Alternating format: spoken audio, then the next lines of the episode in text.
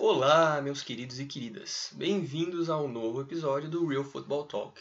Eu estou aqui na companhia do meu ilustríssimo amigo, Leonardo, o polêmico, o mestre dos mamilos. E aí, Leozão, como você está? E aí, Felipe, tudo bem? Tudo bem. É, demoramos um pouquinho para voltar, mas estamos de volta agora. E agora, é, pau na máquina que o bagulho vai pegar. O bagulho vai ficar louco, tiozão. Então, agora finalmente foi nosso queridíssimo draft, né? Momento mais aguardado da off-season da NFL. E aí a gente vem aqui para falar um pouquinho sobre a primeira rodada e como as classes dos times foram desenhadas e comentar um pouquinho a respeito, mas sem aquele julgamento pesado que muitas vezes os times, os especialistas, entre grandes aspas, fazem. É, vamos começar pela primeira pick. Você quer fazer as ímpares e as pares, igual a gente fez no nosso pequeno mock draft? É, a gente comenta um pouquinho então de cada uma. E aí a gente chega a alguma conclusão. Beleza. Vamos lá. Então vamos lá. Pela primeira pick, o Arizona Cardinals selecionou Nossa. o Kyler Murray. Queridíssimo Kylerão. Ou Kylerinho, no caso. Eu tava vendo ele treinando no Rookie Minicamp, parecia uma criança no meio da, Little dos Kyler. caras. É, dos Little. Kyler. Little Kyler. Ai, então, cara, é, eu não tenho nada contra o Kyler Murray, eu gosto dele como prospecto. Se o meu time tivesse precisando de quarterback, eu draftaria ele. O skill set dele é muito interessante. A maneira como ele estende as jogadas, a- o braço dele, a- o toque na bola, a precisão, eu acho que se não fosse a altura dele, ele seria, tipo, muito considerado o melhor quarterback de todos, mas todo mundo fica é, batendo nessa tecla da altura, que é um pouquinho preocupante, mas eu não sei até que ponto. Seria até incontestável. né? É, se ele fosse 6'5", né, Uhum. 1,90 e sei lá quanto, ninguém ia falar um ai do cara, entendeu? Mas a questão aqui é, como eu já citei um pouco no outro episódio, o o Cardinals é um time muito incompleto, tem muitas peças que eles precisam. E eles têm o luxo de ter a primeira escolha e eles pegam um cara de uma posição que eles não precisam, entendeu? Então, tipo, eu, eu não consigo aprovar muito essa escolha porque eu gosto do Rosen, eu acho que ele foi pego na pior situação possível para um quarterback calouro. Era simplesmente tenebrosa a comissão técnica do Cardinals no ano passado. Então, como que você pode jogar o cara com. Não foi nem um ano completo, ele jogou acho que 13 jogos e você fala, ah não, bust. Então eu, eu não concordo com esse tipo de escolha, eles precisavam de muitas peças na defesa ainda. Poderiam ter pegado um Kenyon Williams, por exemplo, poderiam ter pegado um Nick Bosa. Ou até trocado pra Ou até trocado, né? é, porque eles podiam vender cara essa escolha, né? Escolha de por Raiders, né? é, uma escolha de primeira first overall vale muito. Eles podiam ter, é, como é que fala, assaltado um time É. em questão de troca, mas aí eles fizeram isso. Então, é, eu não gosto muito, nada contra o Kyler Murray especificamente, mas como a atitude do Cardinals como um time não, não me agradou muito. E também tem a questão do esquema, né? Que dizem que o, o, Cliff, o Cliff Kingsbury escolheu o, o, o Kyler Murray porque ele achou que se adaptava melhor ao esquema dele. Era só um que assim, fit melhor, né? É, um fit tá melhor, falando. só que não faz muito sentido, porque... Até que ponto, né? É, o Josh Rosen também é capaz de fazer todos os tipos de passe. A única diferença de um pro outro é a questão da mobilidade.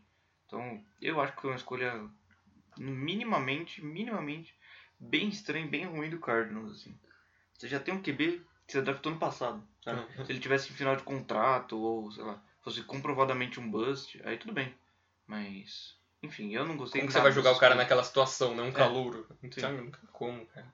Eu não gostei nada dessa escolha. Vamos pra segunda? Não, só queria falar que, tipo, questão do sistema também, eu acho que foi um pouco supervalorizada essa parte do, do fit, porque não é como se o ataque do King, Cliff Kingsbury necessariamente ficasse fazendo o quarterback correr toda hora, entendeu? Porque é. é mais conceitos de passe, o principal é, esqueleto do ataque, do que o quarterback de fato correr com a bola. Uhum. Então eu acho que não ia ter tanta diferença assim do Rosen pro Murray em questão de esquema pra rodar o do Cliff, mas o cara tava na noia, né? Então, É. o que a gente pode fazer? Eu acho também a mesma coisa. Eu tenho um pensamento bem parecido com o seu. Vamos pra segunda, então? Segundinha. E aí, o que, que você acha do Bom, Nick Bouza? agora na segunda, o São Francisco 49ers escolheu Nick Bolsa, defensive end de Ohio State. É, acho que foi uma boa escolha pro 49ers, assim, mesmo com o Keenan Williams estando disponível. Ele já tem o, o DeForest Buckner, né? E você tendo o DeForest Buckner, você consegue colocar um outro cara ali minimamente relevante para pressionar um pouco. Que dizem, que pelo que dizem vai ser o Salomon Thomas que vai jogar agora por dentro ali. Você tem o DeFord de um lado, você que para o D. Ford, o Salomon Thomas, o DeForest Buckner e colocar o Nick Bosa do outro lado, acho que é um, um belíssimo elenco aí de apressa, de Apressadores de passe é, não, né? apressador de passe não. Não, é não, uma não tradução, aqui. traduções forçadas aqui não. É, aqui não. De pass rush, né? O Nick Bolsa ali, principalmente vindo um pouco mais da esquerda, né? Como Ed ali, acho que ele vai funcionar muito bem, ajudar bastante o, a questão defensiva do 49ers.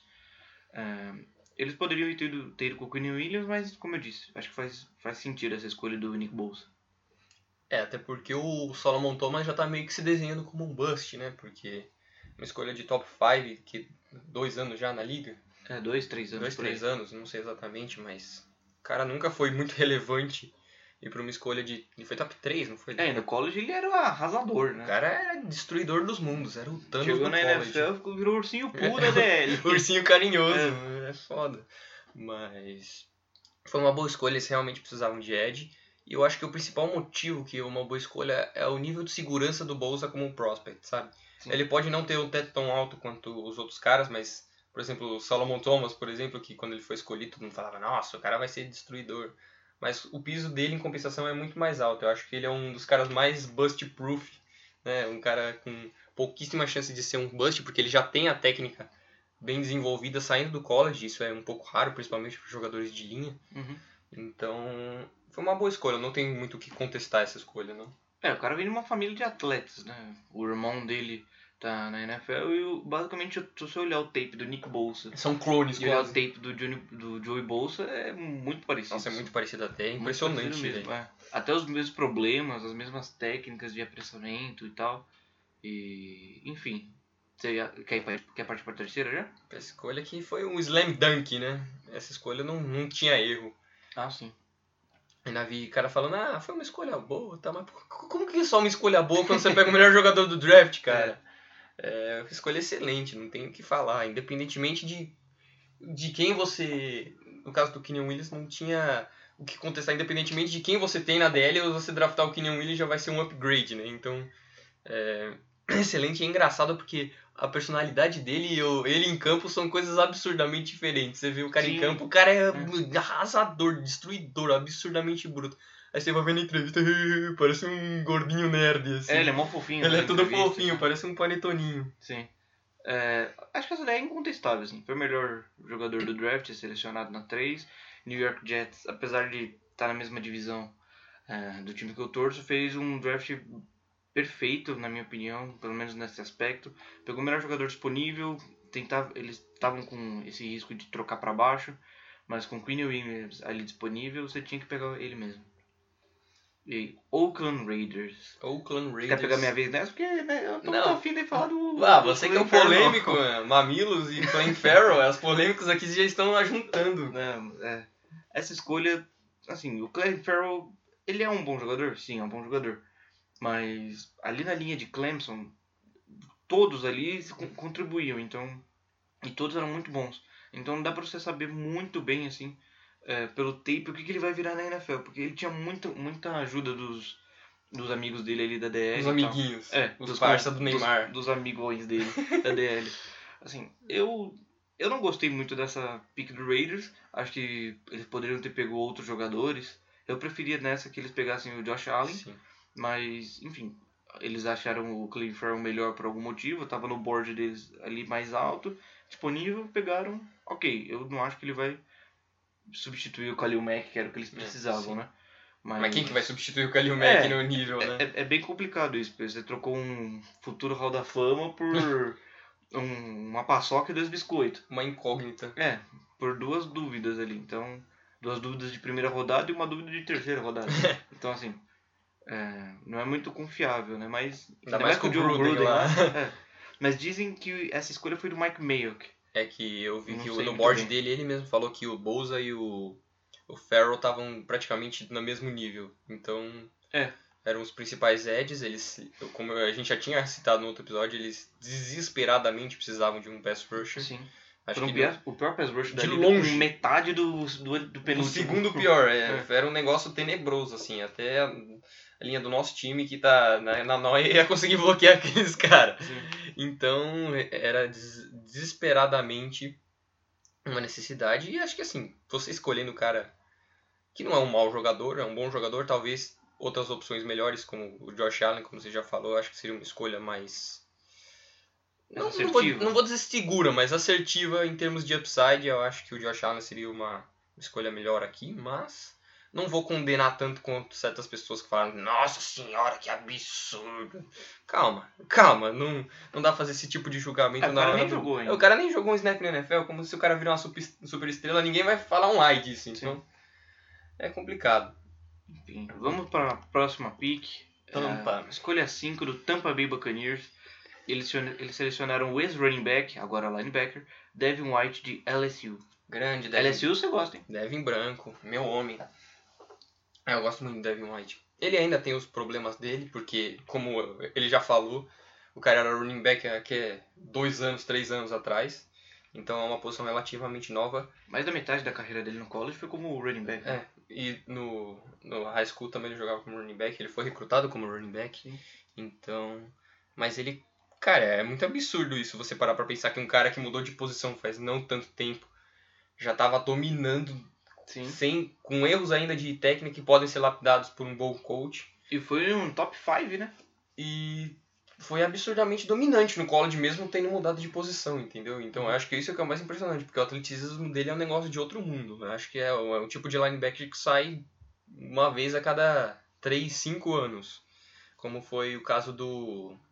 Em termos de velocidade, né? Eu digo, do Shazier, por exemplo, que era um, um cara absurdamente rápido e com instintos bons, então. Sim aquele do James Smith lá do Cowboys, que se não fosse a, a lesão seríssima que ele teve no joelho, todo mundo falando que ele ia ser um cara top 5 também, destruía no college. Então, assim, esse tipo de linebacker, eu não, eu não sou muito a favor de pegar linebackers off-ball tão alto, mas quando eu vejo um prospect assim para ser um, o capitão da defesa, aquele cara que joga no meio ali, comanda tudo e faz tackle atrás de tackle, atrás de tackle, atrás de tackle, como ele fazia no college, porque Cada jogo era 12, 13 tackles. É, ele tem uma amplitude ali no meio campo muito grande. A range também, né? dele, né? né de sideline to sideline que eles falam. Momento cara, Luciano Gimenez. Ele, ele, não, ele não perde na corrida, nem pra wide receiver parece. Reverses and around que os caras fazem por fora, ele não perde. Se você... E pior que ele é forte ainda, não é que nem, por exemplo, o Rockwell Smith do, do Georgia, que saiu no passado foi pro Bears. Ele era também muito rápido, lia bem, marcava bem, mas ele não tinha aquela força de se os caras corria nele especificamente e vinha um guard pra cima dele, ele não conseguia se desvencilhar tão bem, porque não era tão forte. O Devin White, por exemplo, já, já é outra história. O cara tem a força, tem a velocidade, é, falta alguns aspectos de técnica só, mas eu acho que isso é muito desenvolvível. Então foi uma boa escolha, muito boa escolha do Tampa, na minha opinião. Bom, então eu concordo com muito do que você falou. O meu único problema com o Dave White é a questão do processamento mental dele. Eu acho que ele ainda tem que ser lapidado, tem que melhorar um pouco, mas acho que isso na NFL com um bom um bom é, staff ali ao redor dele, acho que ele pode melhorar nisso. O problema do Devin White, engraçado quando você vê a tape dele, é que às vezes ele lê a jogada como um running back e não como um linebacker. Sim. Ele ataca o gap que ele acha que o cara vai. É vício, né? E não, é, como não o gap que necessariamente o cara vai, mesmo não sendo a responsabilidade dele. Sim. E isso às vezes gera umas, umas corridas mais longas e tal, mas como a gente, como a gente tá batendo nessa mesma tecla, isso é corrigível. Então não é nada muito muito, ai meu Deus do céu, não, que horror. Dá pra corrigir. Dá pra corrigir. Bom, agora e agora? E agora? A polêmica. É, a gente vai pra um momento muito importante aqui, onde a gente... Vai tentar não quebrar a mesa. É, vai ser, vai ser bem complicado, assim. Mas enfim, vamos, vamos ver o que sai. Manter a compostura. É, na escolha 6 da primeira rodada, o New York Giants Select. seleciona o quarterback de Duke. Daniel Jones. Daniel Jones. Duke. Meu, eu não tenho muito o que falar. Assim. Esse cara não era nem pra ter saído na, no dia 2, assim. Eu acho que ele é um cara de dia 4, no máximo, no máximo. Não, a gente tava vendo a tape dele ontem da... da... Dia 3, né? Não dia 4, dia 3. Dia 4 é bom, o cara é, é draft já. não, dia 3 acho que ok, mas dia 2 e dia 1 não dá. Não, a terceira rodada até beleza, mas... Acho que primeira O cara rodada... foi na sexta. Cara, primeira... A sexta. Primeira com aquele rodada. braço curto. Um braço de T-Rex. É, o processamento mental dele é muito falho, ainda muito cru. É, Enfim, o cara joga check down o jogo inteiro, sabe? Eu acabei lembrando agora daquele meme do é, Daniel Jones e Eli Manning no, no cap do Giants pra ver quem lança mais interception. Aquele É. é. do Homem-Aranha, um apontando É. pro outro. Então, muito parecido Ai, aí. caramba. Talvez a gente tenha torcedor do Giants ouvindo e se o seu hate não tiver no mesmo nível do nosso, você tá errado. Você tá errado. Tá errado. Não, mas pelo que eu vi dos torcedores do Giants, acho que não tinha ninguém que ficou muito feliz com essa escolha, É. não, cara. É bom que não fique mesmo. Vamos perder mais tempo com o Giants, essa franquia tá, tá só falindo. O Guerreman tá na brisa do milagrião, É, cara. não. Não é possível. O cara tá fumando pepino. Todo dia que passa é uma merda nova. Calma que a merda piora ainda. É, ainda vai piorar. Você já viu? O Eli Manning vai jogar mais 3 anos e vai começar a passar de esquerda porque o braço direito dele vai sair do corpo. Vai cair. É. Ai, Jesus. Vamos pra ir pra próxima que é melhor. É, na sétima, com a sétima escolha, o Jacksonville Jaguars seleciona o Josh Allen, defensive end de Kentucky. Eu só acho que uma coisa que eu. Uma das coisas mais esperadas que eu quero ver na, na Liga esse ano é o Josh Allen sacando o Josh Allen. Acho que ia ser uma coisa muito ousada. Mas Sim. vol- voltando à escolha. voltando, e pior que eles saíram uns dois na escolha 7, né? É, muito boa escolha. Eu acho que foi o melhor jogador disponível, né? Que eles foram. Acho que se ele não tivesse caído, talvez eles teriam selecionado TJ Hawkinson, por exemplo. Porque eles realmente precisavam muito de end. Mas, cara, não tem erro. Quando você pega um edge rusher com o upside do Josh Allen, a versatilidade dele de... Ele é um bom run defender também, ele é bom contra a corrida, ele é absurdamente é, ágil no pass rush, tem uma velocidade impressionante. E a técnica dele até que é razoavelmente boa pro, pro programa que ele vem, porque às vezes você vê caras de programas melhores, eles menores, como Kentucky, né, programa de basquete, praticamente mesmo sendo da SEC, Sim. jogando contra linhas boas, não tendo tanta ajuda dos companheiros dele, como por exemplo o Clelin Farrell, e mesmo assim o cara, não sei se ele chegou a liderar a FBS, mas ele foi um dos top 5, certeza, em sacks, é, pressões e tal, e ele ainda consegue marcar, eu já vi vídeo dele marcando bolas intermediárias para fundos, então o cara é É, ele é extremamente ágil. ágil, muito atlético, versátil. E como o Ngakwe tá no pro contrato dele expirar, talvez eles não vão conseguir renovar com todo mundo da defesa. É, a porque linha tá ficando velha também, né? Calais Campbell tá com 33 anos. é, tá velho, mas ele tá jogando pra caramba. O cara é, É bom você ter uma rotatividade ali na o cara é um DL. armário.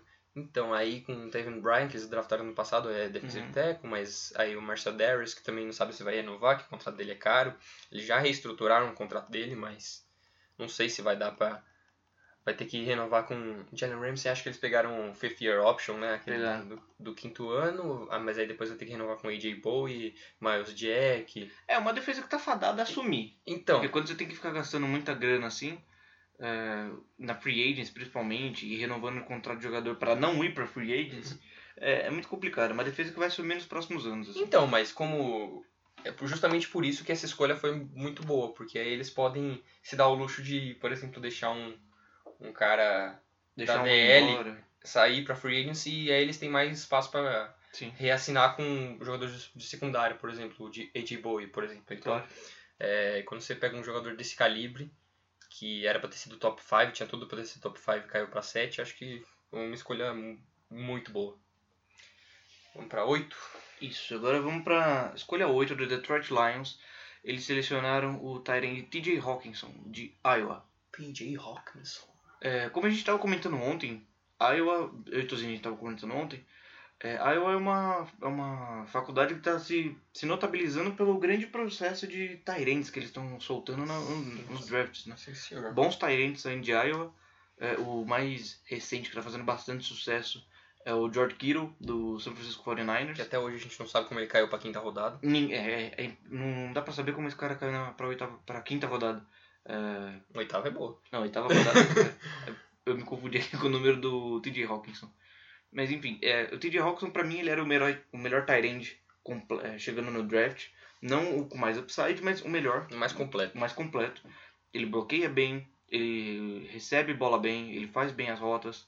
Ele não é muito rápido, mas ele é muito alto. Então Ele tem ele mãos seguras. tem caramba. mãos fortes, mãos boas. Ele consegue bloquear para o running back, ele consegue bloque- bloquear para um passe. Então ele é um cara muito bom e muito inteligente. O que, que você acha dele aí, Tozinho? É, Ele pode não ter tanto o upside do Noah Fent em questões atléticas, né? Sim. Mas Não, ele é um míssil. É, o Alfente é, é apelão. Mas, por exemplo, o Alfente tem problema com drops. Sim. Algo que o Hawkinson não tem. Então, assim, é uma escolha mais segura. Ah, o No Offense, teoricamente, teria sido uma escolha mais sexy, do ponto de vista de atleticismo. Mas acho que eu acho que a visão do Detroit nessa escolha realmente foi tirar um pouco do do peso do Matt Stafford, que sempre tem que carregar o ataque nas costas, e ano passado eles finalmente pegaram um running back decente, Sim. Karen Johnson, que tem tudo pra virar um bom running back na liga, ainda mais com alguns reforços que eles fizeram na linha ofensiva no passado, draftando é, jogador de interior de linha ofensiva na primeira rodada, e aí O draftam... Frank Ragnall. É Frank Ragnall. E aí eles draftam um, um dos melhores Tyrants bloqueando que saiu nos últimos anos com algum upside de, de recebendo, né? Porque os caras que bloqueavam bem normalmente eram uns zero à esquerda É, geralmente só bloqueador mesmo. né? Só bloqueador, o cara consegue fazer tudo, então É quase um ALS. acho que eles pretendem é, impro- improve, não, não foi a palavra certa, foi melhorar, né? É. Eu já ia falar improvisar, mas Momento Luciana de Momento Luciano de Gimenez novamente. Uhum. É melhorar o jogo corrido pra tirar realmente o peso do quarterback, que coitadinho do Stafford, ele já deve estar com hernia de disco. É, agora vamos para escolha 9 do Buffalo Bills. Eles escolheram o defensive tackle de Houston, Ed Oliver. Olivão, o homem dos cavalos. Vocês viram no processo pré-draft, ele tem os cavalos lá, ele ama cavalo, ele tem... Ele e o Devin White, acho. Eu, surpreendentemente, muitos dos top prospects estavam nessa noia dos cavalos, mas de qualquer forma. Eu falar, coitado do cavalo, né? O cara é gigantesco. Sim. Mas falou que o cavalo é de boa, ele aguenta, então tá bom. Mas falando em cavalo, esse aí é um cavalo, né? O cara é, é ababacamente forte, cara. É, o Ed Oliver foi uma, uma escolha que assim, não tem muito erro, porque ano passado tava todo mundo falando, ah, Ed Oliver, Ed Oliver. Desde do primeiro ano dele no college, era cotado até pra sa- sair na primeira escolha.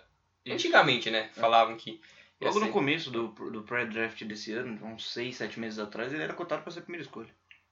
O cara tem um upside babaca, porque ele jogava em Houston, que não tinha mais ninguém na linha assim de, de E não conseguiu conter ele. E os caras, ele foi o jogador que mais tomou double team, acho que da, da FBS inteira, ele e o Kenyon Williams, mas acho que ele foi até mais. Ele não é necessariamente um nose tackle, mas os caras botavam ele em zero technique na cara do center, porque ele era tão forte, tão dominante que ele podia se safar. Foi mesmo parecido com o que o Alabama fez com o Kenyon Williams. Tipo, não é um cara nose tackle, assim, aquele Uhum. cara pra jogar na cara do center. Mas ele é tão forte, tão dominante que ele consegue pressionar o quarterback do interior da linha e ainda consegue parar corridas mesmo tomando double team na cara o tempo todo. Então, é, com a aposentadoria do Kyle Williams, é uma escolha que não tem muito o que contestar. Um jogador mu- muito. com um teto muito alto, não, não tem o que falar, cara. É um, um jogador que foi bom por tantos anos no Bills, um dos poucas peças consistentes daquele coitado daquele time, por tantos anos, se se aposenta, ele deixa um, Deixa um buraco enorme. um né? buraco enorme no meio da linha. E a defesa do Bills que foi muito bom contra o jogo aéreo no ano passado, mas ainda tinha seus problemas contra o jogo corrido. Se draftar o Ed Oliver é uma escolha que não tem erro, cara. Não tem contestação, né? Bom, aqui agora começar a primeira troca da primeira rodada. Né? Achei que demorou, né? Pô, demorou muito, foi só na décima escolha, né? O Pittsburgh Steelers subiu da 20 para 10 para selecionar o linebacker de Michigan, o Devin Bush. É, o Devin Bush, que o Pittsburgh, Pittsburgh Steelers selecionou, eu gosto muito de- desse jogador. É, eu acho que aí ele tá num valor não muito adequado, mas assim, primeira rodada acho que era o, o range dele, né? Mas eu não gosto muito do processamento mental dele. Eu acho que ele é um pouco cru ainda, mas em Pittsburgh ele vai ter um bom desenvolvimento. O que, que você acha dessa escolha e e dessa subida dos Steelers, né? Eu acho que foi mais por necessidade, porque a classe de linebackers desse ano não estava muito profunda, né? Então, eram os dois linebackers de primeira rodada, era o White e o Bush. Então, eles quiseram garantir, era uma necessidade deles. Eles subiram para pegar, porque se pegassem o Devin Bush, o 20 talvez, acho que provavelmente ele não cairia pro 20. É, estavam com ah, o, o Whisper, né? Que o Cincinnati Bengals ia pegar ele na, na 11. Por isso que o Pittsburgh Steelers subiu na 10. Então, então assim, E já tem aquela rivalidade, já dá uma É. apimentadinha. time de divisão, né? Sempre gostoso. Ainda mais na NFC Norte, que os caras. Na AFC Norte, que os caras são, são tranquilos, né? Então, é, é, clima Libertadores. Só a galera sussa. É. Então, assim, é um pick comp- totalmente compreensível, talvez um pouco antes do, do de onde ele possivelmente deveria sair, mas novamente não, não é uma escolha condenável de maneira alguma. Sim. Vamos pra 11? Pra 11, então. Então, na 11, o Cincinnati Bengals selecionou o Jonah Williams, offensive tackle de Alabama. Eu gosto bastante dessa escolha. Eu gosto bastante dessa escolha porque é, a linha do Bengals já teve seus problemas. Não é uma escolha sexy, né? Como Não. a- a- normalmente os torcedores que não, não compreendem um jogo num nível muito profundo ficam bravos, falam, É pô, o famoso torcedor que quer wide receiver e QB só. eu só quero meu skill position, meu. Aí você vai, vai lá e pega um tackle, mas, pô, talvez fosse o melhor tackle disponível. E. Cara, é, com Bob Hart como seu right tackle, você simplesmente precisava, cara. Não, não tem como você deixar aquele cara de titular. Então, Corey Glenn tá no final do contrato, ele. O Jonah Williams pode. Ele é muito versátil, né? Ele pode jogar nas quatro Sim. posições, tirando o center. Eu acho que ele vai ser o right, right tackle titular. Já day one, porque ele já é um cara com uma técnica bem refinada saindo do college, que não é muito comum para linhas ofensivas. Normalmente os caras são mais brutos do que técnicos. Sim. Então, é, Gostei muito dessa gostei escolha. muito dessa escolha também. Não tem, não tem erro. É, eu, eu, eu sou suspeito pra falar que desde o pré-draft eu conversava com o Felipe e falava que pra mim o Jonah Williams era o melhor é, linha ofensiva dessa, dessa classe, né? É, vamos pra décima segunda já? Décima segundinha. Beleza. Green Bay. Então o Green Bay Packers, com a décima segunda escolha, selecionou o defensive end Rashan Gary de Michigan. É, E aí, Tozinho, o que Essa me dá mixed feelings, né? Tipo, é. uma escolha que tem o seu lado bom, mas tem o seu lado ruim. Eu acho que em questão de, de lado bom, o Gary é um cara muito cru. É mais atleticismo. É aquele cara que talvez ele não vai. É o Marcus Davenport desse draft. É, ele talvez não vai fazer as jogadas necessariamente acontecerem, fazer aquele tackle pra perda de jarda, fazer aquele super sec, mas é aquele cara que ajuda quem está em volta dele. Sim. E acho que foi muito interessante em relação, é, se você relacionar a free agency de Green Bay, né? Eles pegaram o Zadarius Smith e o Preston Smith. E aí eles precisavam daquele cara... Dave Smith. Smith, Dave Smith. É, eles pegaram aquele cara que que vai ajudar eles, porque nenhum dos dois é um cara super estrela, né? Sim. Mas o Russian Gary é aquele cara pra fazer o trabalho sujo, pra ter a versatilidade de ser, ir da edge, vir de é, tr- tree tech, né? Técnica 3, mas Da do, parte lado, interna ali do lado do guard. Isso. Então, ele é um cara que vai abrir espaço, ainda mais com o Kenny Clark jogando pra caramba. O cara é, é muito underrated, inclusive vou citar aqui, o cara é muito bom e ninguém fala dele. Então, assim, não tem erro. Perderam o Clay Matthews, precisava de, de rotação, não tinha muita profundidade na posição. Liberaram o Nick Perry também? Cortaram o Nick é, Perry? cortaram o Nick Perry, então. É, é- é que é cru, né? Então esse, que, Sim. esse é o que me deixa com o pé atrás. E a falta de produção também me deixa com o pé atrás. Mas em termos de fit, né, em relação ao Green Bay, eu acho que foi uma boa escolha, assim. É, eu, eu escolheria outra, outro jogador aqui, provavelmente pegaria o, ou o, o Dexter Lawrence, ou eu pegaria o Garrett Bradbury, mas o Green Bay optou por ter mais Talvez- rotação na DL, né? Talvez o Christian Wilkins. Talvez o. Christian Wilkins. Não, o Christian Wilkins na frente do, Dex- do De- Dexter Lawrence. Eu prefiro ele É, do que o então, Dexter Lawrence. Mas não Mas, são as mesmas posições exatamente, É. mas. mas em questão de rotação da DL, dava pra você brincar ali bastante com essa rotação. Até porque o o Dexter Lawrence seria mais pro, na posição do Kenny Clark e o, Sim. o Christian Wilkins seria mais na posição interior, mas não na cara do center. Uhum. Então seria um fit melhor. Bora pra décima terceira? Uhum. Então, com a 13 terceira, o Miami Dolphins selecionou o Christian Wilkins, defensive tackle de Clemson. É, ele vai perder a posição pro Dezão no training camp, mas assim. Duzão. Duzão, nossa, Dezão. com Outro, outro cara, outro cara, confundi, É. desculpa, o Duzão. Falei, tô falando abobrinha já, novidade. É, Christian Wilkins. É a linha defensiva do, do Dolphins, né? Era um negócio um pouquinho tenebroso. O time do Dolphins é o tenebroso. time é um tenebroso, mas tá, tá indo no caminho certo. Eu acho Agora tá que foi melhorando. uma muito boa A temporada passada, essa off-season pro, pro Dolphins. É, eu tava achando que eles iam tancar pesado, porque é, rumores de que eles queriam um tour ano que Suck vem. for Sunshine. Sunshine ainda é só daqui a dois anos, né? Então. Aí o torcedor não vai ter paciência, não. Se bem que o torcedor do Dolphins nem vai no estádio. É. Mas, de qualquer forma, o Paulo Antunes ia pistolar um pouco. Mas é, foi uma boa escolha, assim. É, miolo de linha defensiva era uma grande necessidade do Dolphins. O Christian Wilkins é um excelente jogador. Ótimo three tech. Tudo bem, né? Novamente, o fator Clemson ajuda, né? Sim. Porque Tinha todo mundo ali. três first DL. rounders na DL e outro cara que também foi draftado. Sim. É, é complicado, né? Mas, cara, é um bom jogador, ele é um cara explosivo, ele é um cara que tem uma boa técnica até. Ele lê as jogadas muito bem. Hum, É, boa escolha, boa escolha, realmente. Bom, vamos pra décima 14. Décima 14 não. Décima 14 é boa. Ah, não, a gente tá louco já, Pra- tá, Vamos pra décima tá na quarta. brisa do pepino aqui. O Chris Lindstrom, guard de Boston College, selecionado pelo Atlanta Falcons. Essa foi uma escolha muito criticada por muitos analistas, muitos especialistas. E como tem especialista nesse país, foi muito criticada essa escolha. Não só nesse país. Não só nesse país. Porque a liga não é nem desse país. É, né? exatamente. Enfim, é, eu achei que foi uma escolha ok. Dá pra você entender por que, que o Falcons fizeram isso. Eles tiveram muito problema com a L ano passado. Nos últimos anos eles vêm tendo Principalmente na posição de guard. né? Principalmente na posição interna, ali, guard, center. Não, você tem O- é, o center tem o Alex Mack, mas Mas de guard realmente de guard realmente eles tiveram problema. era pior. É, E eu acho que foi uma, foi uma escolha ok, assim, dá pra você entender, sabe? Era um cara que é um cara forte, ele é um pouco cru, um, um trabalho um pouco de pernas, mas o Atlanta tem uma boa... tem um bom, bons coaches de OL. Desenvolveram muito bem o Jake Matthews, eu acho. Apesar dele não ser um grande jogador, assim, Ah, ele, é um, ele é um left ele é tackle Ele sólido. é um bom jogador. Sim, ele é um bom jogador. É um cara sólido. Você quer adicionar alguma coisa ou vamos pra. pra, pra mim, a seleção mais sexy dessa rodada? Mais sexy.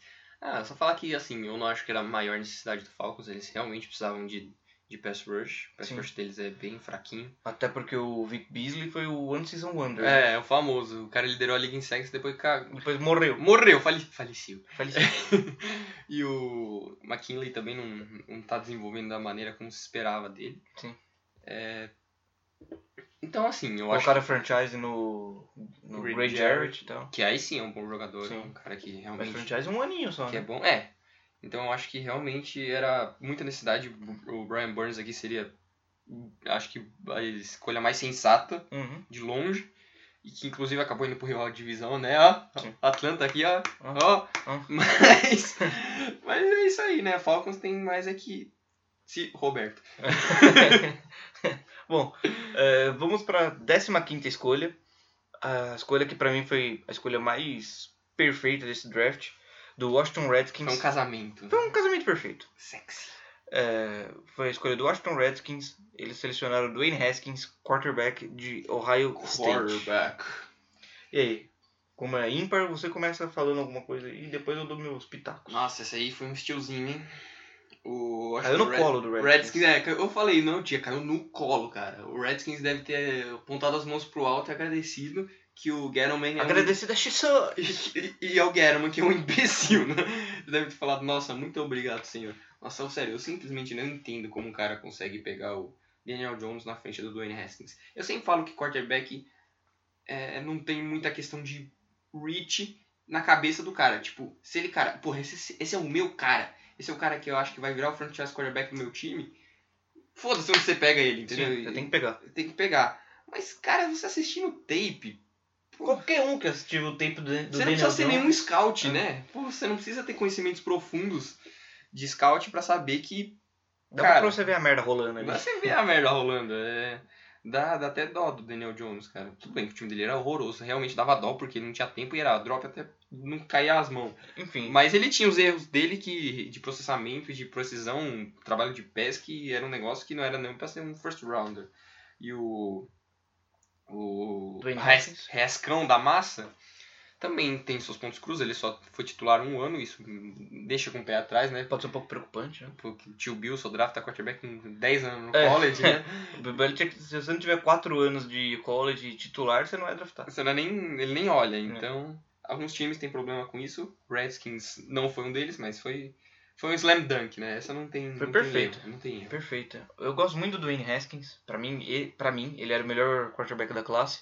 Melhor que o Kyler Murray. Apesar do Kyler Murray ter mais é, possibilidade nessa NFL moderna. Ele consegue ser um, um, uma ameaça dupla, né? Ele consegue correr bem, ele consegue passar bem, tem uma Ah, mas o Dwayne. Haskins também é uma baita ameaça dupla, de acordo com o Stephen É. A. Smith, né? Mas o Stephen A. Smith não fala merda. Só fala bobinha, É, o neto fala da. NFL. Enfim, eu gosto muito, gostei muito dessa escolha, assim, o Dwayne Haskins pra mim, como eu disse, era o melhor quarterback da classe. E quando você pega o melhor quarterback na escolha 15, Quando você pega o melhor quarterback na escolha 15, a menos que seja o draft de 2013, que não tinha nenhum quarterback que valia uma escolha de primeira rodada, É. normalmente é um steal. sim. O Redskins estava precisando de QB, né? Eles perderam o Alex Smith, Alex Smith ninguém sabe, é uma incógnita. Parece se que o Alex Smith voltar não ou sabe se volta a jogar. Ele É, quase perdeu a perna na Então, cirurgia, Parece que ele uma não sabe complicação. nem se volta a jogar. Não sabe nem se vai voltar a andar, imagina jogar, É. né? Tem o Case Keenum lá. Vai ser um vai- famoso segurador de prancheta. É, vai ficar só um ano lá. Ele só tem esse contrato. Eu pelo menos eu acho que é uma boa insurance, né? Um bom seguro Sim. de vida. É. Porque não é, é horroroso. E também. 60 o ca- o Dwayne Haskins esse ano pra ele aprender, pegar mais o ritmo da NFL. Acho que foi uma escolha perfeita, assim, com o que eles tinham. Assim não tinha erro. É, com a 16 escolha, O Carolina. Carolina Panthers selecionou Brian Burns, defensive end de Florida State. Colaraina. É, Colaraina. o Brian Burns é um grande jogador, né? Eu gosto bastante dele ali no Edge. É, eu acho que ele só precisa melhorar um pouquinho contra a corrida. Mas como. Ele ainda é um como- pouco magro, né? Como pass rush, eu acho que ele tem uma técnica um pouco mais apurada, precisa melhorar sim, mas ele foi, ele justifica a 16ª escolha. Eu acho que é é uma escolha muito interessante, porque o, o Carolina precisava de edge, né? Precisava de ajuda na, na rotação, e o Brian Burns tem essa flexibilidade, e eu gosto dele porque ele não só é rápido e ágil, explosivo, como ele tem a versatilidade de correr é, pelos dois ends, né? pelos dois lados, Uhum. e com a mesma o nível de efetividade. Então, não, muitas vezes você não vê isso nos jogadores saindo do college. É, mais uma escolha boa. Até que, até que não teve tantas, tiveram tantas escolhas polêmicas assim. É, Mas a maioria por parte do Giants mesmo. a próxima, a próxima é muito polêmica. Essa é polêmica, essa é Mamilos. É, é, na escolha 17, de novo eles, o New York Giants. Essa escolha oriunda do Cleveland Browns, naquela troca pelo Odell Beckham Jr. Os caras Que eles trocaram e trocaram- pegaram o nose tackle. É, eles trocaram só o, o top 3, assim, wide receiver da liga, top 5 wide receiver da liga, por uma escolha 17, uma escolha terceiro round e o Jabril Peppers, Já abriu. que ninguém sabe se ele vai ser safety, se ele vai ser linebacker, se ele vai ser retornador. Ele Ou pode se ele vai ser tudo. Ele pode ser até o Waterboy, assim, porque ninguém sabe o que ele vai ser. Mas, enfim, é, vamos criticar agora. A escolha Critica 17, agora. É, a escolha, com a escolha 17 eles selecionaram o Dexter Lawrence, o nose tackle de Clemson. E aí, Felipão, o que, que você acha? Ah, assim, eu não tenho nada contra o Dexter Lawrence, assim, eu acho que ele é um bom jogador. É, muito forte, dominante no interior da linha. Aí a galera fala, ah, mas ele não, não tem tanta habilidade de pass rush. Caramba, cara, ele é um nose tackle. Quantos nose tackles são pass rushers efetivos? Nenhum. Sim. Porque não é um ponto da linha que. O máximo que você pode fazer é empurrar o pocket, né? Gerar pressão, não necessariamente sec. É aquele cara que às vezes ele empurra o pocket e faz o quarterback ir de cara no, nos edge rushers. Então ele nunca vai ter muito sex, mas ele contribui de maneira indireta que muitas pessoas não veem. Agora, E nem na pressão ele foi muito bem, né? então. É... Por isso que eu acho que pra mim não justifica essa Não, eu não tô 17. falando, não justifica. Eu acho que. É isso que eu tô chegando nesse ponto. É, eu até gosto do jogador à parte, mas assim. Eu não acho que era uma, pra me escolher de top 20. Nose tackle não é uma, uma posição que você costuma draftar alto, a menos que você realmente tenha muita necessidade. Cara, A menos que você mas, ache um cara mas, fenomenal. mas aí você olha assim, Giants, pô, eles tinham o Snacks, cara. O Snacks é tipo, Demon Harrison é o melhor run stopper da liga. O cara é literalmente absurdo. No PFF, ele tinha os dois melhores grades contra a corrida em dois times diferentes na mesma temporada. Tipo, os dois maiores era ele e ele. Tipo, em times diferentes.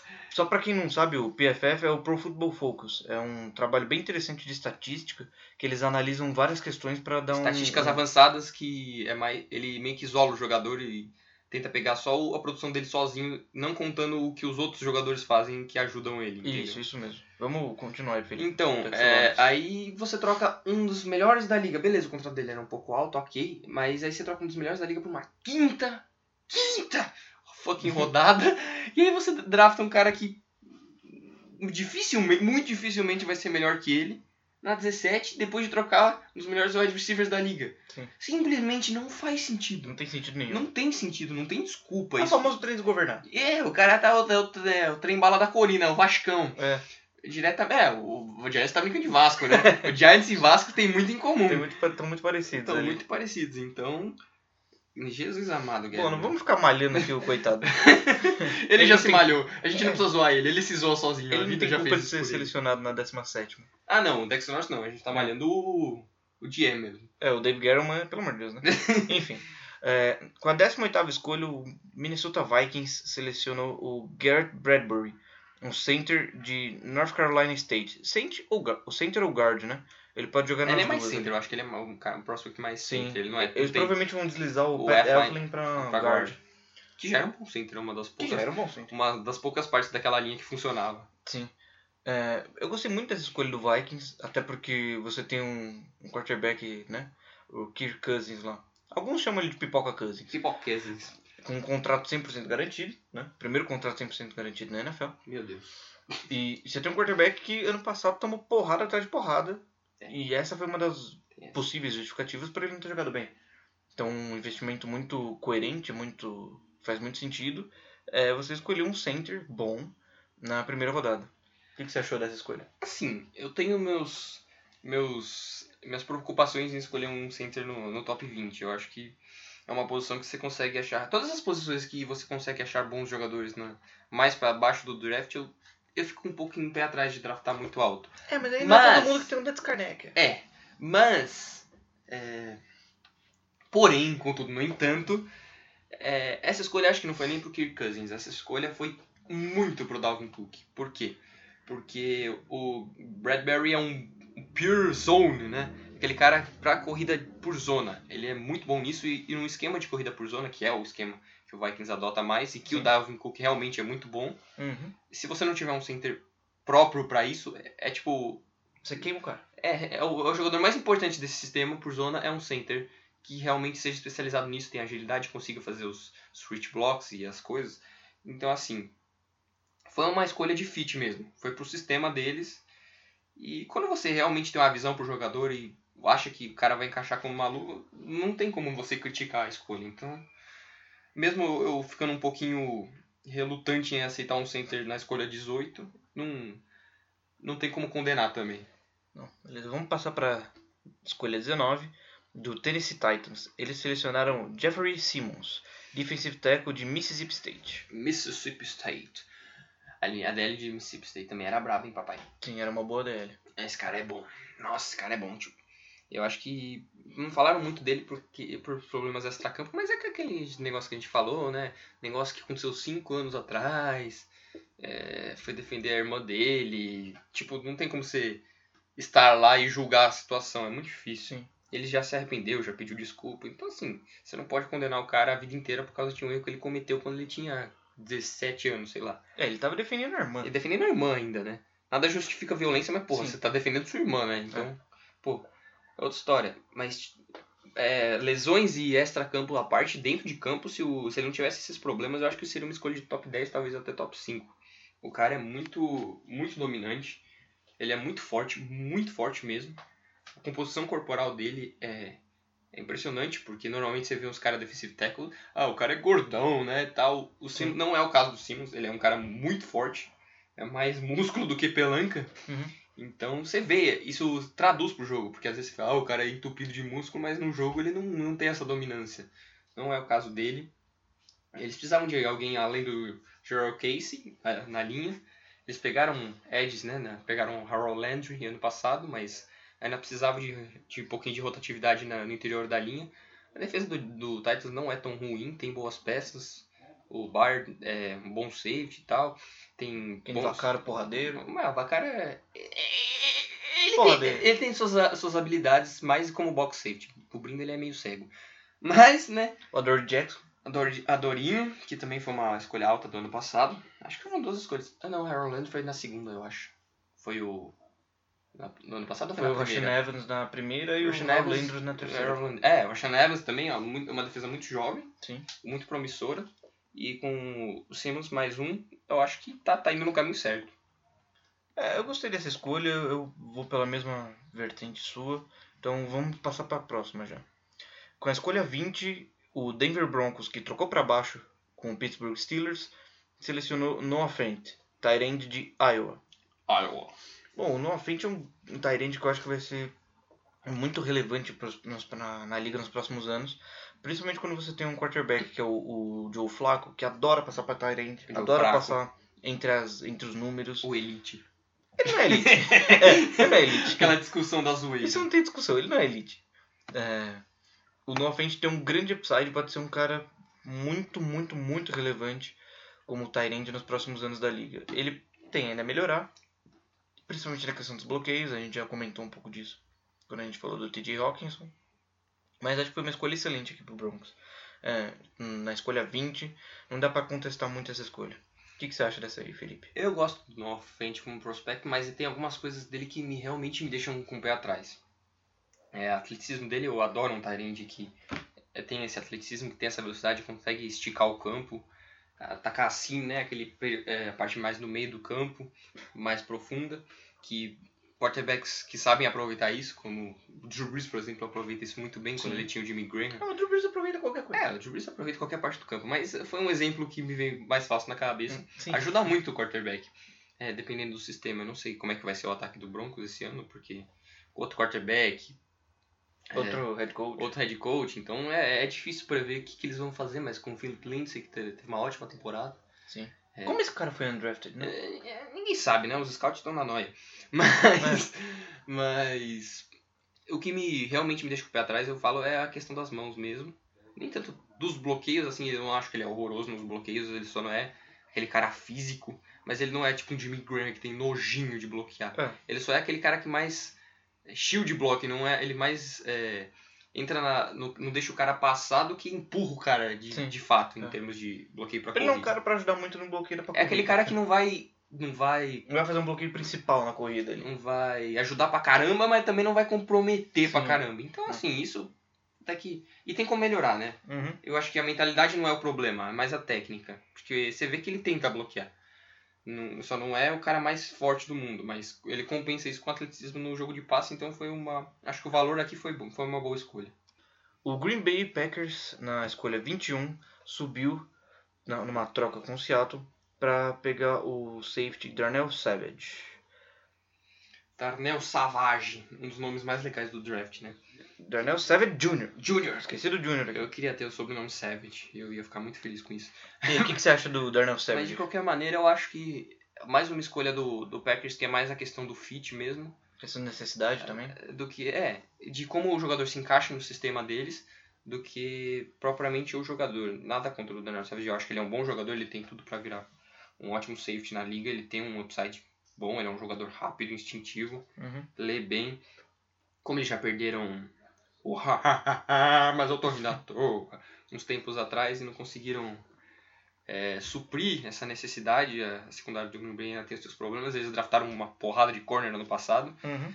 Foram dois, né? Dois o Josh Jackson. Josh Jackson e o Jair Alexander. Isso, fez um ótimo Alexander. trabalho, acho que até me surpreendeu um pouco. O Jair Alexander foi muito bem. É, mas ainda faltava um safety ali pra, pra marcar. Então, completar a secundária. Como eles investiram muito no pass rush, é, tanto na free agency como no próprio draft, né? Já pegaram Gary. É, foi tem, novamente, a escolha de fit não tem como se contestar. Sim, acho que foi uma, uma excelente escolha do do Green Bay Packers, né? Você subir para fechar ali a sua defesa, fechar um pouco a secundária, é, pegar um jogador que funciona no seu sistema, que eles acham que vai funcionar no sistema, né? Então acho que foi uma boa escolha. É, eles, você acha que eles pagaram muito caro, Felipe, por essa escolha? Eles mandaram a 30 para o Seattle, a escolha do primeiro round, né? mandaram uma quarta a 114 e mandaram uma outra quarta também a 118. Você acha que foi muito caro essa troca? Hum, não acho que foi muito caro não, cara. É... Subiu nove posições ali? Subir na primeira rodada é caro, sempre é caro. Subir nove posições é caro pra caramba. Ele só dá em, dá em duas escolhas, beleza, duas escolhas de quarto round tem um valor. Mas eu acho que não, não foi um overpay não. Se é o cara que eles acharam que faltava para completar a defesa, não tem, não tem o que falar não. Beleza. Uh, eu acho que você subir para um safety na primeira rodada mandar duas quartas tá de bom tamanho. Se mandasse uma terceira, ficaria É, um pouco. tá, se fosse uma terceira e uma é. quarta, talvez fosse um valor um pouquinho diferente. Vamos para a escolha 22. Na escolha 22, o Philadelphia Eagles, subindo também, trocando com o Baltimore Ravens, selecionou o Andrew Dillard, offensive tackle de Washington State. Bom, o Dillard eu gosto muito, eu gosto muito desse jogador.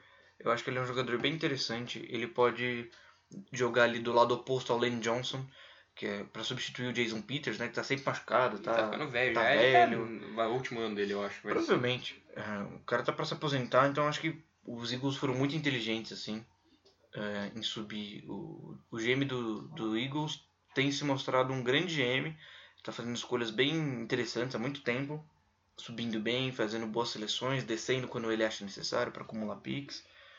E, enfim, é, agora falando um pouco mais do prospecto, né, o Under Dillard. É, o Under Dillard, eu acho que ele é um, um bom offensive tackle ali para suprir a necessidade né, do Eagles fechando do outro lado.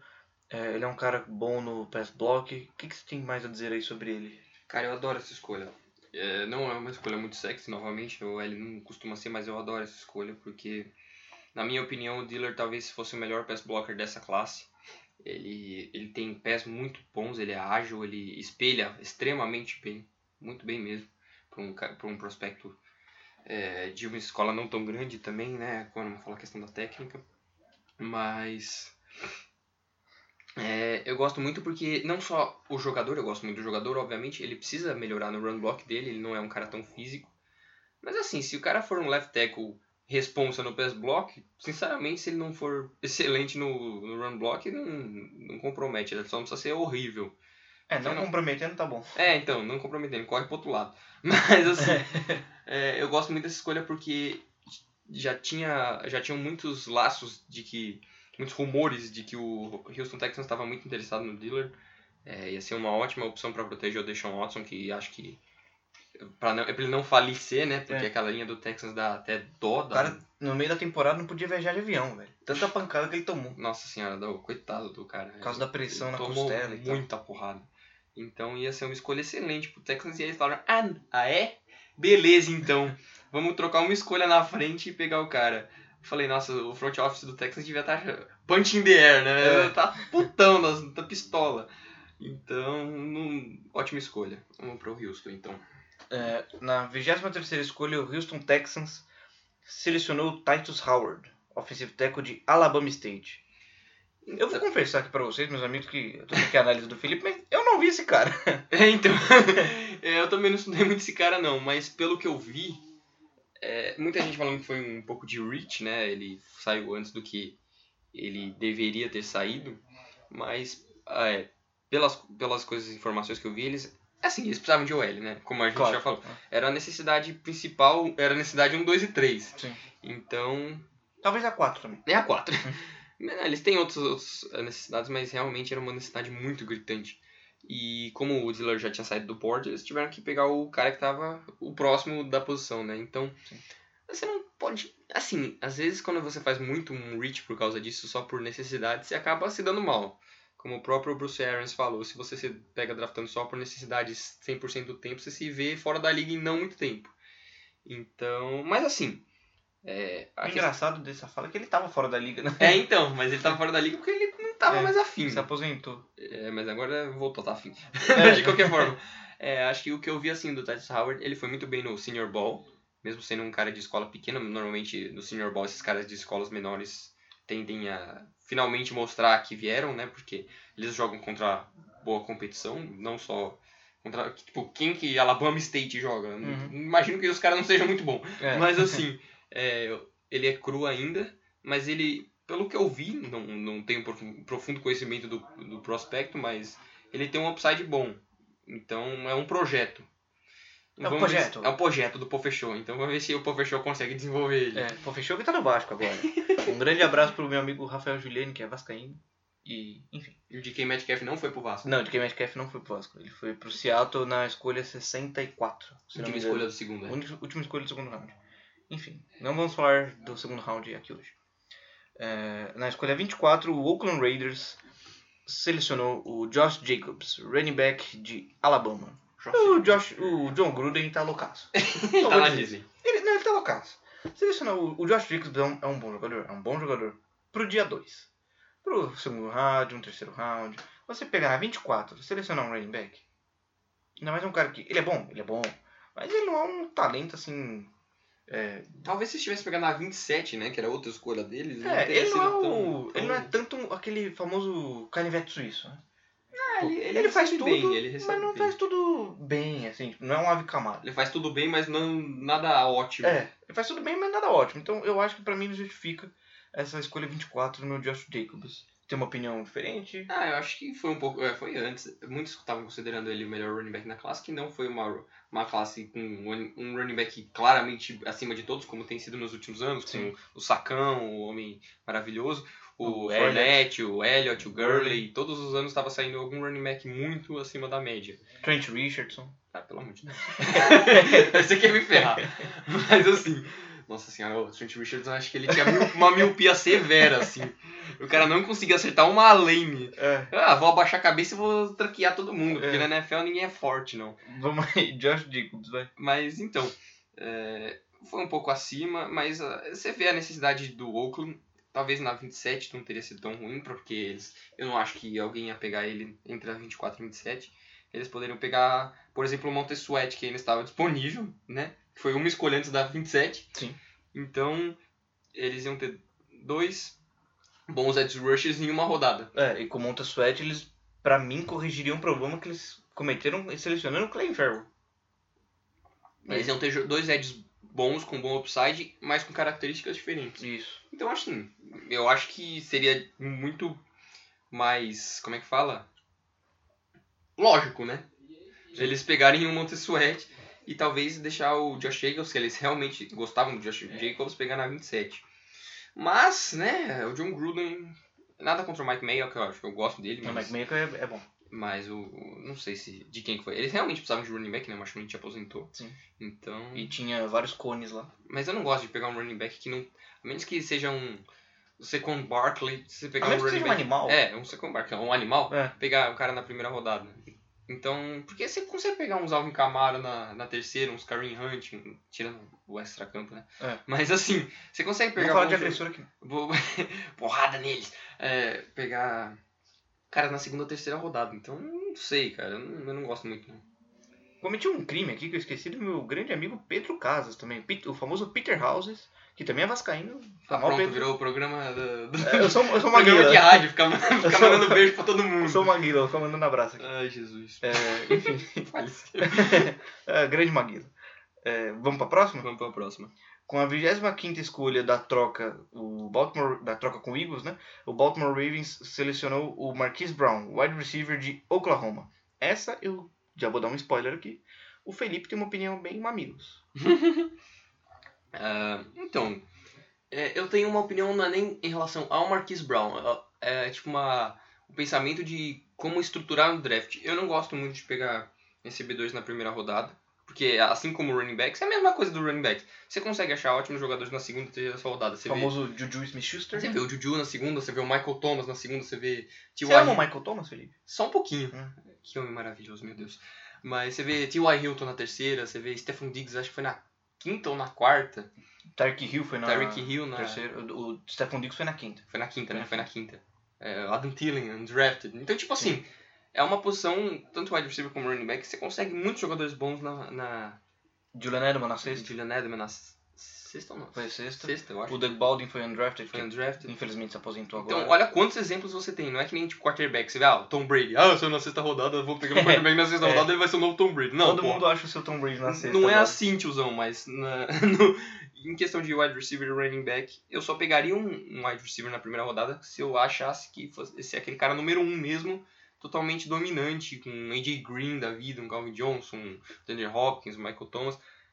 O Michael Thomas, no caso, não estava cotado para sair na primeira, mas, nossa senhora, como, como deu certo, né? Sim. Mas, assim, o... e esse não é o perfil do Marquise Brown. O Marquise Brown é um cara, não é aquele cara completo, né? Ele é um, um projeto de Brandon Cooks. um projeto de Brandon Cooks que deu certo, mas não é aquele cara que Não é o seu costuma acabar com o jogo e demandar coberturas duplas o tempo Não todo. é o seu recebedor ali. principal. É, então. Não é aquele cara que você, numa bola É uma- duvidosa, você joga nele. É, não é um cara que vai ganhar bolas contestadas, o cara tem o mesmo frame, né? O mesmo musculatura que eu, ele tem acho que o mesmo peso que eu, quase. Ele... Na verdade, acho que ele tem quase a mesma altura e peso que eu. É, Então, e assim- só pros ouvintes que eles não conseguem te ver, Felipe, você não é um cara dos mais fortes. Eu não sou dos caras dos mais fortes, eu tenho o quê? Não Seten- somos dos caras mais fortes. 76 quilos e 1,77. Então, assim, o cara tem praticamente o mesmo tamanho que eu. E, pô, no NFL você toma um hit de linebacker, a alma dele sai do corpo, cara. Então, assim, é, é, não é um cara tão versátil. Tipo, ele, fa- ele faz muito bem o que é o, o selling point, né? O que, o que vende o pão dele, que é o, a ameaça profunda, é, a velocidade, poder ser usado de forma criativa e tal. Uhum. Mas não é aquele cara que te dá aquele, aquele volume, né? Todo de, de coisas que você pode fazer com ele. É, eu concordo em partes com o pensamento do Felipe, mas eu acho que o Marquis Brown ali pro late first round, acho que dá pra você selecionar ele sim. É, ele é um cara muito rápido, com um bom desenho de ataque, com rotas inteligentes, você consegue deixar ele, é, ele em, em boa situação contra a defesa. É, mas eu entendo o ponto dele. Até porque o Ravens não tem nenhum um recebedor um principal. Eles Sim, não tem aquele não tem cara ninguém. grande de confiança. É. Eles draftaram 15 tight mas faltava um wide receiver. Mas assim, eles precisavam de um wide receiver urgentemente Sim. e pegaram um wide receiver. Então, né? É. Fazer o quê? Vamos pra próxima? Vamos pra próxima. Na 26 escolha, o Washington Redskins subiu, trocando com os Colts. Colton da massa. Eles trocaram a, a pick 46, né? E uma pick do segundo round do ano que vem para subir para 26 e selecionar o Montez Sweat, defensive end de Mississippi State. Bom, como eu, eu havia dito há momentos atrás, eu gosto muito do Montez Sweat. Para mim, ele era o melhor first, first step da liga. É, first step, para quem não sabe, é aquele primeiro step do pass, do pass rusher que ele já sai num ângulo muito interessante. Ele é muito rápido. A única contestação que tinha contra ele era o problema no coração, salvo engano. É, né? ele tinha um coração mais largo do que possível. Do que, é- do que possível não, do que o normal e poderia ter alguma complicação, como teve, por exemplo, o, o- aquele jogador que jogou no Saints, tackle, jogou no, no, no Lions, esqueci o nome dele. Nick, Nick Fairley. Nick Fairley. Ah, sim. Ele teve problema no coração e teve que se aposentar por causa disso. Então, Nick Fairley, inclusive, era um bom jogador. Sim. Não sei porque eu esqueci o nome dele, mas é, sabe como é que é? Acontece, Não sou, não sou muito bom com nomes. Mas, então, acho que esse era o problema. É, o Montez Sweat é um cara muito rápido, muito rápido. Muito rápido Ele mesmo. bateu o recorde de, do 4 yard dash no combine para defensive ends. Não, defensive line, qualquer coisa. É. Acho que até de, de linebackers quase era um dos recordes, porque ele Sim. correu acho 4-4-1, um negócio assim, muito É, é absurdo. muito absurdo, o cara é muito rápido. O meu único problema assim com ele é que acho que a, a técnica dele de power move, né? Aquele movimento de Não é um cara rush, forte, né? Não é um cara muito forte, era mais um cara de contornar o arco do que um cara de passar por pelo OL, de bater no OL e tal. É, Esse é o meu único questionamento com ele, mas na 26 eu acho que foi uma escolha de bom tamanho. O que, que você acha? Assim, eu tinha, eu tinha minhas ressalvas com o Tessuete, porque ele tá- já tava um- a gente cotando pra ele sair, talvez até no top 10 e tal. Eu falei, não, calma lá. Ele é um cara muito rápido, ele é um cara muito ágil. O que, o que mais me chama atenção a envergadura dele. Ele tem braços absurdamente gigantescos, é até meio fora do normal. Sim. Isso faz uma diferença muito maior do que a maioria das pessoas pensa. Mas o uso de mãos dele é muito cru ainda. Ele ganhava sempre mais ou menos na velocidade, com o mesmo movimento. Então, assim, na NFL ele não vai conseguir fazer isso. Se ele pegar algum Ele pega um cara um pouco mais algum tackle mais inteligente e mais rápido, se ele for contra, por exemplo, um Teron Armstead, um cara que é rápido e ágil e consegue ir bem contra esses speed rushes, com esse uso de mãos dele, ele vai ser anulado o jogo inteiro. Sim. Então ele precisa desenvolver mais movimentos de pass rush, ele precisa melhorar bastante o uso de mãos dele. É, bastante, se ele quiser ganhar cons- constantemente contra todos os tipos de tackle da NFL. É, e é isso, né? Bom, na escolha 27, o Oakland Raiders seleciona o Jonathan Abram, safety de Mississippi State. Enfim, Mississippi State. Jonathan Abram. Esse aí é O que, que você achou dessa escolha? Eu gosto dessa escolha, não tanto pelo valor de, de round, talvez não fosse cotado para sair na primeira rodada, tinha gente que achava que fim da primeira tava bom, tinha gente que achava que era a segunda, mas eu gosto do Jonathan Abraham pela mentalidade alpha dog dele. Uhum. Ele é um cara muito físico, é um cara que traz essa fisicalidade para defesa, é um cara que é um bom líder, ele já tem a mentalidade de NFL no college, você vê isso no jogo. Ele joga como se ele estivesse jogando no NFL e, e por incrível que pareça, não é tão comum você ver isso em jogadores. Uhum. Às vezes o cara só, só domina por atleticismo e tal, e a atitude que, que ele traz é algo realmente que eu gosto bastante. Eu gosto dessa atitude, essa mudança de cultura que certos jogadores trazem, como o Jamal Adams, por exemplo, estavam falando que ia trazer isso pro Jets e trouxe de fato essa mudança de cultura, esse negócio de ser físico, de ser loucão. E, ah! É, ele só foi físico demais com o mascote lá do. Ele machucou o cara. Isso aí tá errado. o mascote O cara foi- tá com um mascote. o mascote foi parar no hospital, tio. O cara tá com um mascote. E o pior é que foi um hit, não, ele não tava nem fazendo força, tá ligado? Ele foi tipo, ah, de boa, ali, só botar o ombro no mascote. Não o pode mascote, bater no mascote. o mascote faleceu ali, cara, mais duro que sei lá o que. Mas, é, voltando ao Abraham, ele. Ele tem alguns problemas de cobertura, não vai ser aquele cara que vai jogar, marcar o fundo do campo eximiamente bem. Sim. Ele é um cara mais para zonas intermediárias. Ele, assim, não vai ser aquele cara horroroso em zona funda, mas não é o principal dele. Não é aquele cara que vai ser aquele free safety single high. Ele é mais aquele cara pra jogar na, numa nickel defense É. e fechar ali o espaço que, que Perto era da pra ter um, ali. um linebacker. né? É, é um cara quase um linebacker, um cara big hitter, né? Ele senta a porrada, sem medo de ser feliz. Talvez na NFL ele vai tomar algumas faltas, porque você não pode nem respirar mais perto do cara que é 15 jardas. É. Mas eu gosto da, da mudança de cultura que a defesa do Raiders hum, precisa bastante. Sim. É, vamos pra próxima. Na escolha 28, Los Angeles Chargers selecionou o Jerry Tillery, defensive tackle de Notre Dame. Bom, eu gosto muito do Tillery porque era uma necessidade latente no Chargers, sabe? Bastante. Eles conseguiam pressionar por fora, não conseguiam pressionar por O dentro. Isso miolo era muito- inexistente. o Era inexistente. Isso ficou muito claro no jogo mais importante da temporada dos Chargers, Patriots. contra o querido New England Patriots. Nossa, no, que jogo foi feio. no Divisional Round. O Ed e o Bolsa e o Melvin Ingram, eles chegavam no Brady, quando chegava no Brady ele já estava sem a bola. Porque ele podia escalar no pocket, Porque ele podia escalar, podia lançar a bola extremamente rápido, e ele é perfeito nisso. Ele sabe escalar bem o pocket, ele sabe lançar muito rápido. Rotas bem desenhadas, então acho que aí o Chargers selecionou um bom jogador para pressionar bem o, o quarterback do adversário, e era uma necessidade latente, então eu gosto muito dessa escolha. Então, é, eu acho que foi uma ótima escolha, porque o Tillery era pra, em questão de talento, era pra ele sair muito antes, mas ele teve algum problema, não sei exatamente se foi extra-campo, de lesão, não lembro ao certo. Ele acabou caindo, tava, ninguém tava hypando muito ele, mas era um jogador que, em termos de talento, poderia ter saído até no top 15, caiu e bateu com a necessidade. Então foi o melhor dos mundos pro Chargers, eles pegaram um jogador bom, acima do valor e com suprindo uma necessidade. Não tem como ser melhor que isso. Sim.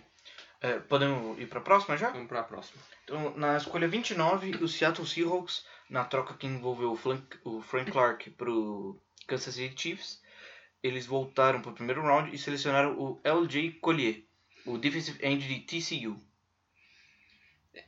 Eu vou ser bem sincero, cara. Eu não estudei muito esse cara, não, mas muitas pessoas falaram, ah, foi um reach. Eu não, eu não vi ele sendo cotado para a primeira rodada em lugar nenhum. Uhum. E todo ano eu acho que tem esse- esses reaches desesperados na- no final da primeira rodada de ai meu Deus, os caras que eu queria não caíram, então eu vou pegar um cara que estava cotado para sair no fim da segunda rodada.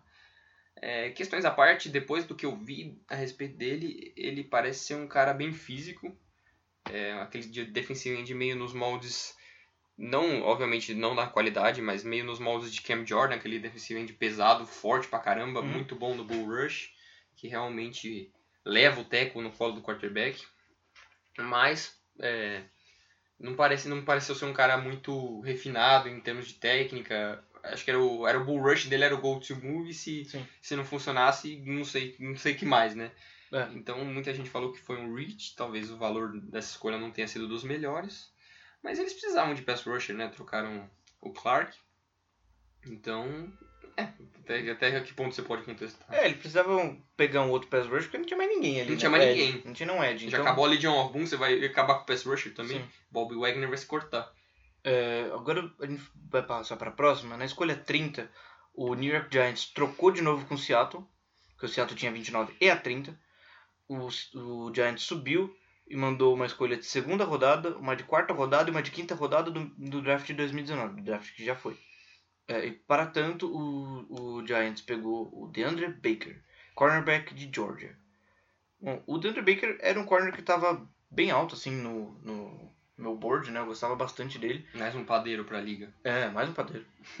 o, eu gostava bastante dele, ele é um cara que marca muito bem no, no man-to-man, né? É um cara que tem uma press muito interessante. Ele não tem nojinho de dar tackle. O único receio que as, acho que grande parte da liga tinha com o Dan Baker é quanto ao tamanho dele. Ele não é no, dos corners mais altos, assim. Nem dos mais rápidos. Nem dos mais rápidos. Mas ele tem um bom espelhamento de rotas, então eu acho que na escolha 30 foi uma boa escolha. O que, que você pensa sobre essa, Felipe? Eu acho que na 30 pro Baker foi um bom valor.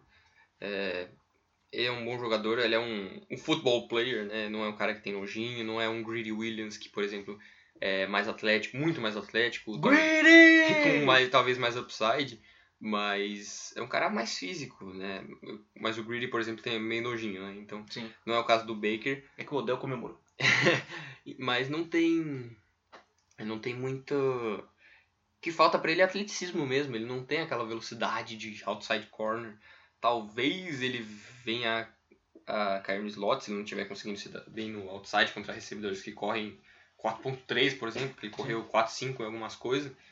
Então, tem essas ressalvas, mas nem sempre só de velocidade vive um corner, né? Se ele for um jogador inteligente que ele é, mas se ele conseguir desenvolver isso, é com o um exemplo mais ou menos do Richard Sherman, não é aquele cara mais rápido, mas ele é muito inteligente, consegue é, se safar sendo inteligente e sabendo as combinações de rotas que vão vir, é, ele pode ser um grande jogador na liga, sim.